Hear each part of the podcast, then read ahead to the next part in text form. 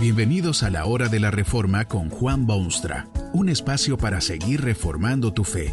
Este podcast es patrocinado por la casa editorial Poema Publicaciones, tu primera opción para libros centrados en el Evangelio, para cada rincón de la vida. Para ver los nuevos libros de este mes, visita nuestra página www.poema.co. Ahora escuchemos a Juan Boonstra con el programa de hoy. Esta conferencia se titula Cristiano, pero ¿de los cuales? Y está basada en las palabras bíblicas de Juan 3:3. De cierto, de cierto te digo, que el que no naciere de nuevo no puede ver el reino de Dios.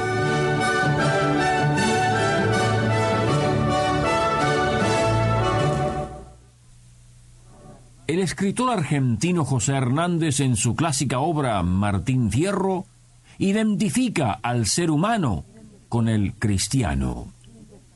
Muchos afirman sin pestañear siquiera que lo del occidente es una cultura no solo occidental, sino también cristiana. ¿Será cristiana la cultura del occidente? ¿Será cristiano el arte que se vende en revistas pornográficas y la pobreza vergonzosa de algunas regiones y la falta total de entusiasmo religioso y distintas maneras de explotación humana? Pero deje usted a los escritores de antaño y a los que hacen discursos patriotas. Fíjese más bien en usted mismo. ¿Es usted cristiano? Tal vez cree con toda sinceridad que sí, que es cristiano. Pero en tal caso cabe ciertamente la pregunta, cristiano, pero ¿de los cuales? Quizá usted mismo conoce a alguien que no quiere que se le hable de Jesucristo, resiste todo intento, diciendo que después de todo ya es cristiano. Cristiano, pero ¿de los cuales? Supóngase que usted es cristiano se merece sinceras felicitaciones porque llegar a ser cristiano es una de las cosas más difíciles de la vida humana. Magnífico, magnífico que usted haya llegado a esa meta tan importante.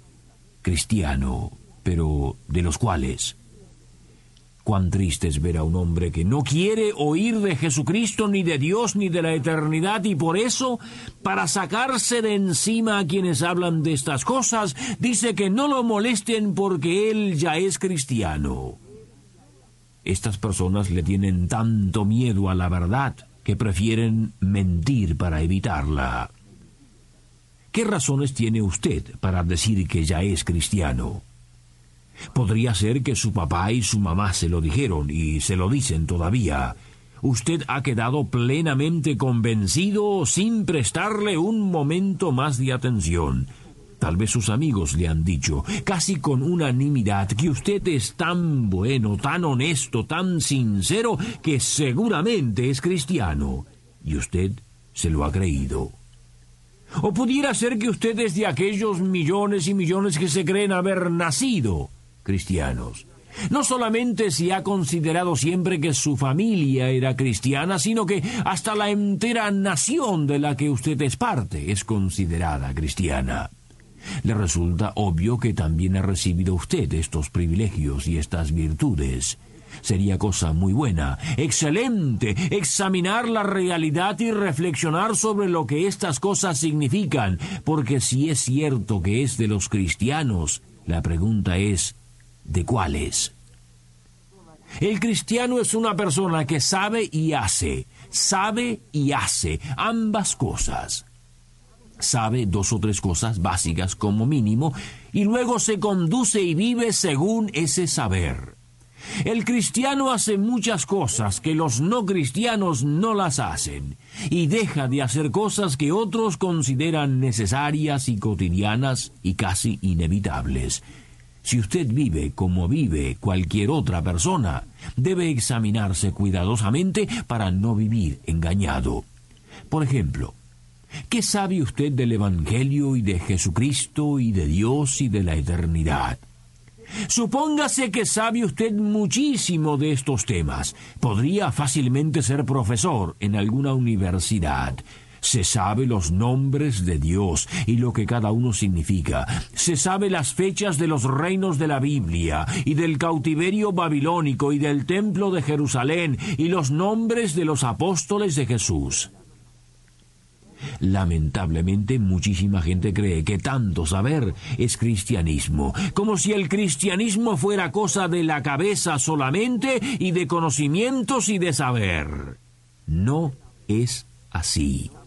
Saber hay que saber, pero lo más importante es saber cosas muy extrañas y raras y poco agradables. Usted debe saber, por ejemplo, que es pecador y que no hay esperanza alguna para usted mientras las cosas queden como están.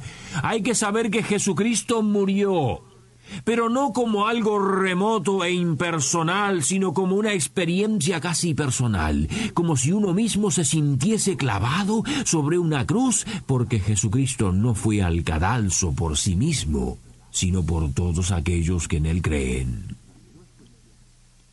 No es cuestión de saber que Jesucristo murió en una cruz, sino de saber que murió por usted, directa y personalmente. Era como si el hombre hubiese sido colgado de aquel madero, como si usted hubiese sido crucificado.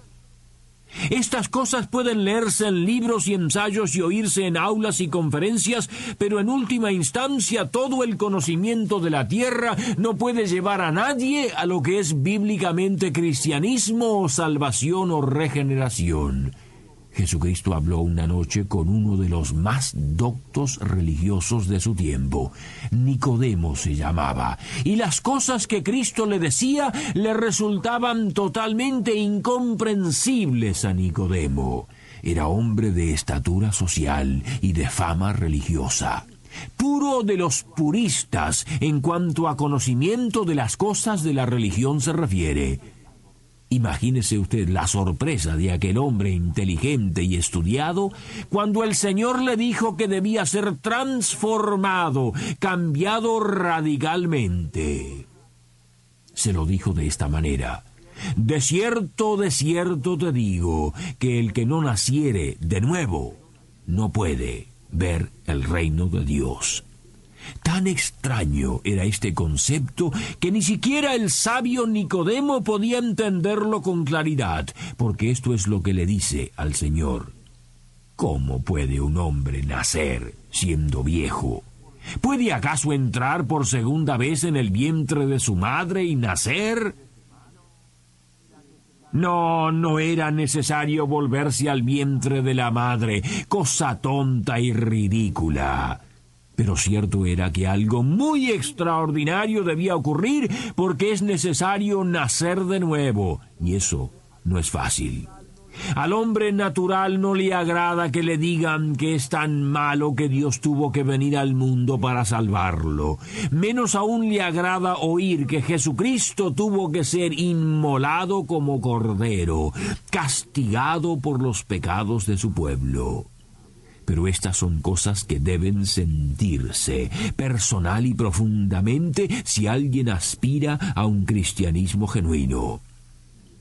Casi debe llegar a llorar en su corazón por el dolor que le causa saber de sus ofensas al Dios santo y justo. Debe llegar casi a las lágrimas al ver esa triste figura del Cristo en la cruz. Debe llegar al llanto al ver lo que le costó a Dios preparar el camino.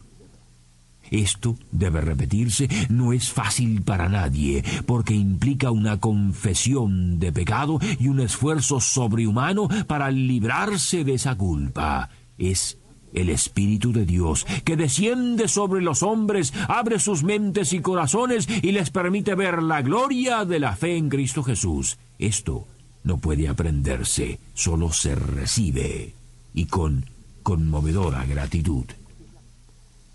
¿Qué clase de cristiano puede ser aquel que vive desordenadamente su vida cotidiana? Cuando el apóstol Pablo escribía a los creyentes de su tiempo y a los tiempos modernos también, enseñaba así doctrinas y cosas nuevas y maravillosas de los planes de Dios, pero indefectiblemente estas enseñanzas eran seguidas de instrucciones específicas sobre cómo vivir esa vida cristiana.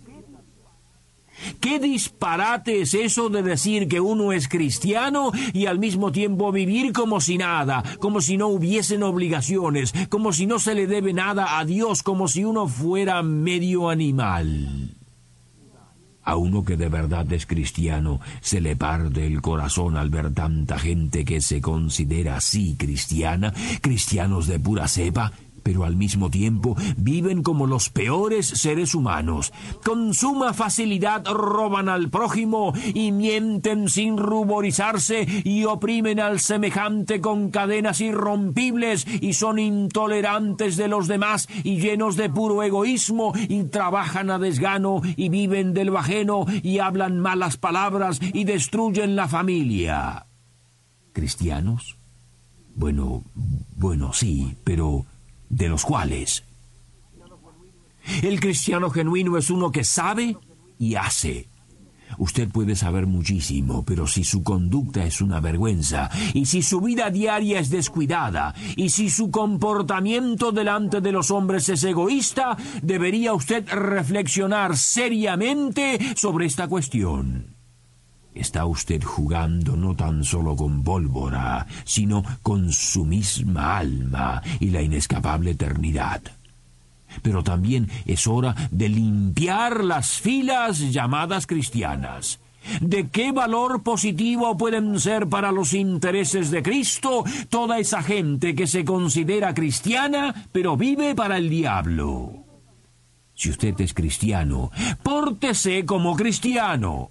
Si no lo es, déjese de pretender que lo es. Y si no lo es, ni pretende serlo, vaya usted al Cristo, entréguese a Él y pídale que lo haga cristiano, pero cristiano de veras. Él puede, porque para ello murió en una cruz. Todo aquel que, herido en su alma, pone sus ojos en aquel Cristo de la cruz, Dios lo aceptará no solo como cristiano, sino también como hijo, hijo eterno. Que este mensaje nos ayude en el proceso de reforma continua según la palabra de Dios. Si quieres profundizar en la exposición bíblica, puedes buscar más recursos en www.poema.co. Allí encontrarás libros que te ayuden a entender la palabra de Dios y aplicarla a tu vida.